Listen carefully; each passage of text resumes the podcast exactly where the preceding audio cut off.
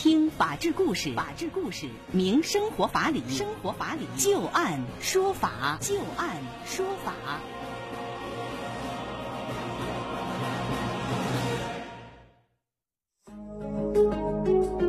北京时间的十八点零四分，您现在正在关注收听的是石家庄广播电视台农村广播，在每天的傍晚六点到六点半为您带来的就案说法，我是志晶。我们会在每天的节目当中就一些真实发生的案例来邀请我们的法律顾问帮助大家分析其中所蕴含的法理和人情。在今天的节目当中，我们将会连线的法律顾问是张玉柱律师。张律师您好，主持人好，听众朋友好。今天节目当中，我们首先要和大家说到的第一个案子啊，是有关于一起交通意外的。小杨和朋友喝了酒之后，开车撞伤了行人邝女士。小杨因为犯交通肇事罪，被法院判处有期徒刑一年两个月。而受伤的邝女士一方是提起了民事诉讼，要求小杨、小杨的父母以及保险公司要赔偿医疗费等等，大约是二百二十万元。那么广元市啊昭化区人民法院是做出了一个判。判决，我们接下来就来看一看，在这个判决当中，法院是怎么来看待这个问题的？为什么子女出了事故，父母也要担责任呢？二零一五年九月九号晚间，二十二岁的小杨开着他的母亲刘女士名下的一辆轿车出了门，到一家 KTV 与朋友唱歌喝酒。九月十号凌晨，小杨酒后开车经过一处人行横道线的时候啊，将正在通行的邝女士给撞伤了。在此之后，小杨开车把邝女士送到了当地人民医院进行抢救治疗。之后呢，邝女士是转入了其他医院继续治疗。经过交警的认定。小杨负有此次事故的全部责任。二零一七年八月份，小杨因犯交通肇事罪被法院判处有期徒刑一年两个月。二零一八年，受伤的邝女士一方是提起了民事诉讼，要求小杨、小杨的父母以及保险公司共计赔偿医疗费用等等，大约是两百二十万元。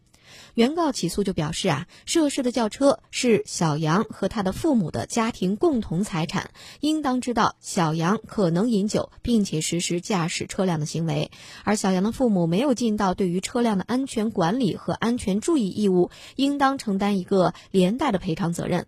保险公司为车辆保险人，应当在合同约定范围内承担责任。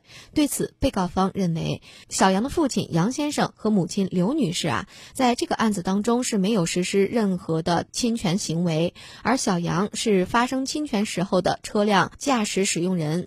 法定车主刘女士和丈夫杨先生对于这辆车的管理过程没有过错，而且事故发生的时候啊，小杨刚满二十二岁，大学毕业，没有工作，没有收入。而买车的时候，小杨是刚刚读大一，对于买车也没有任何的投资或贡献。因此，被告认为原告以此为由要求小杨的父母承担连带责任的观点并不成立。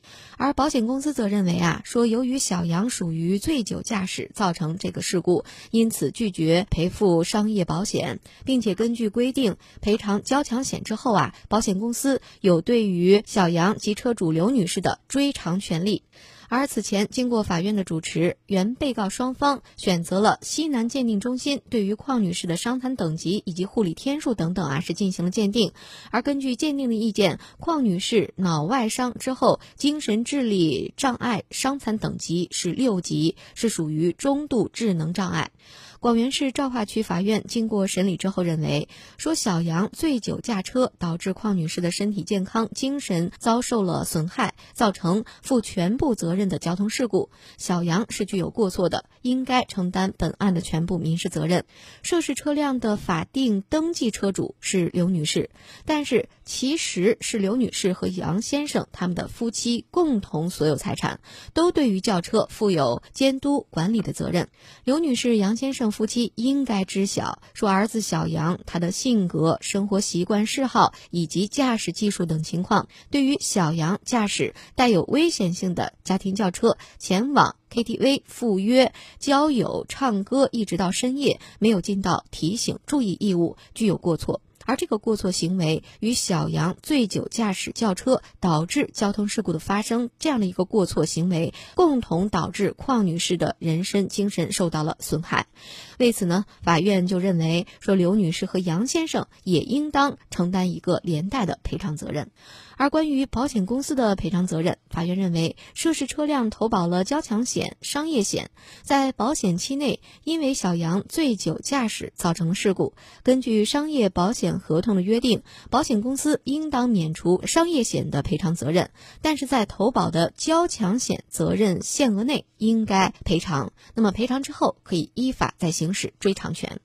最终，广元市昭化区法院判决原告邝女士应该获得赔偿合计约九十万元，其中保险公司应赔十二万，减去小杨一家在治疗过程当中已经给的十六万元。那么，被告小杨还应该给原告赔大约是六十二万元，由小杨的父母刘女士和杨先生负有一个连带的赔偿责任。收到一审判决书之后啊，杨先生对于判决不服啊，认为不该由自己和妻子承担一个连带赔偿责任，并且对于赔偿的金额也有异议，目前已经提起了上诉。他表示，这次事故是儿子的责任，给别人造成伤害，我们认罪认罚，该给别人的钱一定要赔。我们作为父母也一定会帮儿子还钱，只是不该把我和妻子也连带进去，也没有法律的依据。说现在我们有三处房产，已经全部都被。法院查封了。杨先生表示，儿子小杨持有合法的驾照，并且出事的当晚，他正在学校给学生上晚自习。儿子用车外出喝酒等等这些事情，自己是完全不知情的。而当天晚上，妻子也是在绵阳忙于工作，直到事故发生之后啊，两个人才接到了通知。而邝女士的丈夫白先生说啊，说邝女士大脑智力受损，记忆力下降，一直都需要别人来照顾。那白先生现在是雇了一个护工，和自己一同来照顾妻子。他说：“我们是受害者，生活各方面都受到很大影响，应该由谁来赔偿？应该尊重法院判决的结果。只是目前对于一审判的金额啊，有些不服，还有一些费用没有算进去，因此他们也提出了上诉。”那接下来我们听一听张玉柱律师对于这个案子的分析和点评。这个案子要是我说啊，嗯，这一审法院判决的，起码我不赞成这么判。嗯，您觉得哪儿有问题呢？起码呢，这个一审法的这个出发点啊，这个推定这个有问题。他首先推定的每个人都是恶的，每个人都会犯罪。那么基于这种观点才做出这种判决。我为什么说这个话呢？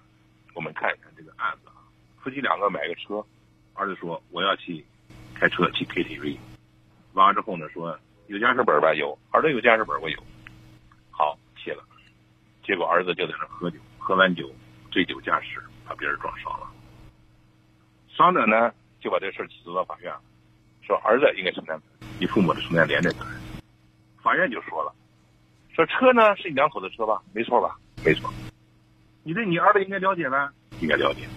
你应该想到你儿子去 KTV 可能会喝酒啊，你应该想到你儿子可能会开着车会把人撞了，你应该当时提醒他，是吧？尽到安全义务啊，提醒义务啊，别让他喝酒，甚至可以找人看着他，是吧？不能让他酒后驾驶。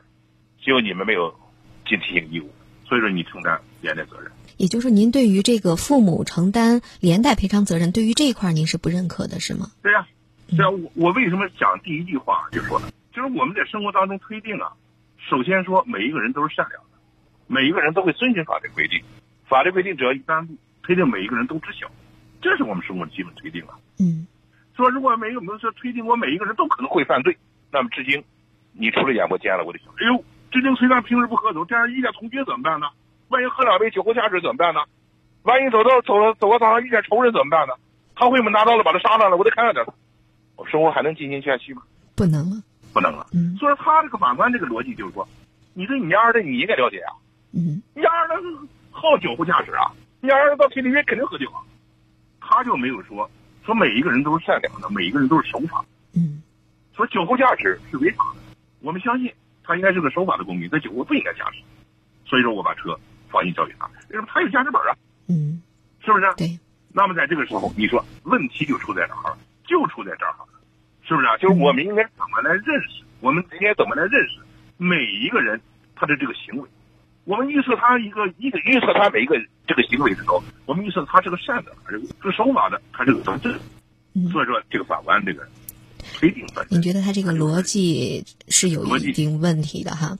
张律师，您看，如果说这个车主和实际用车的人他不是同一个人，一旦发生了这种意外事故之后啊，这个事故由谁来赔偿啊？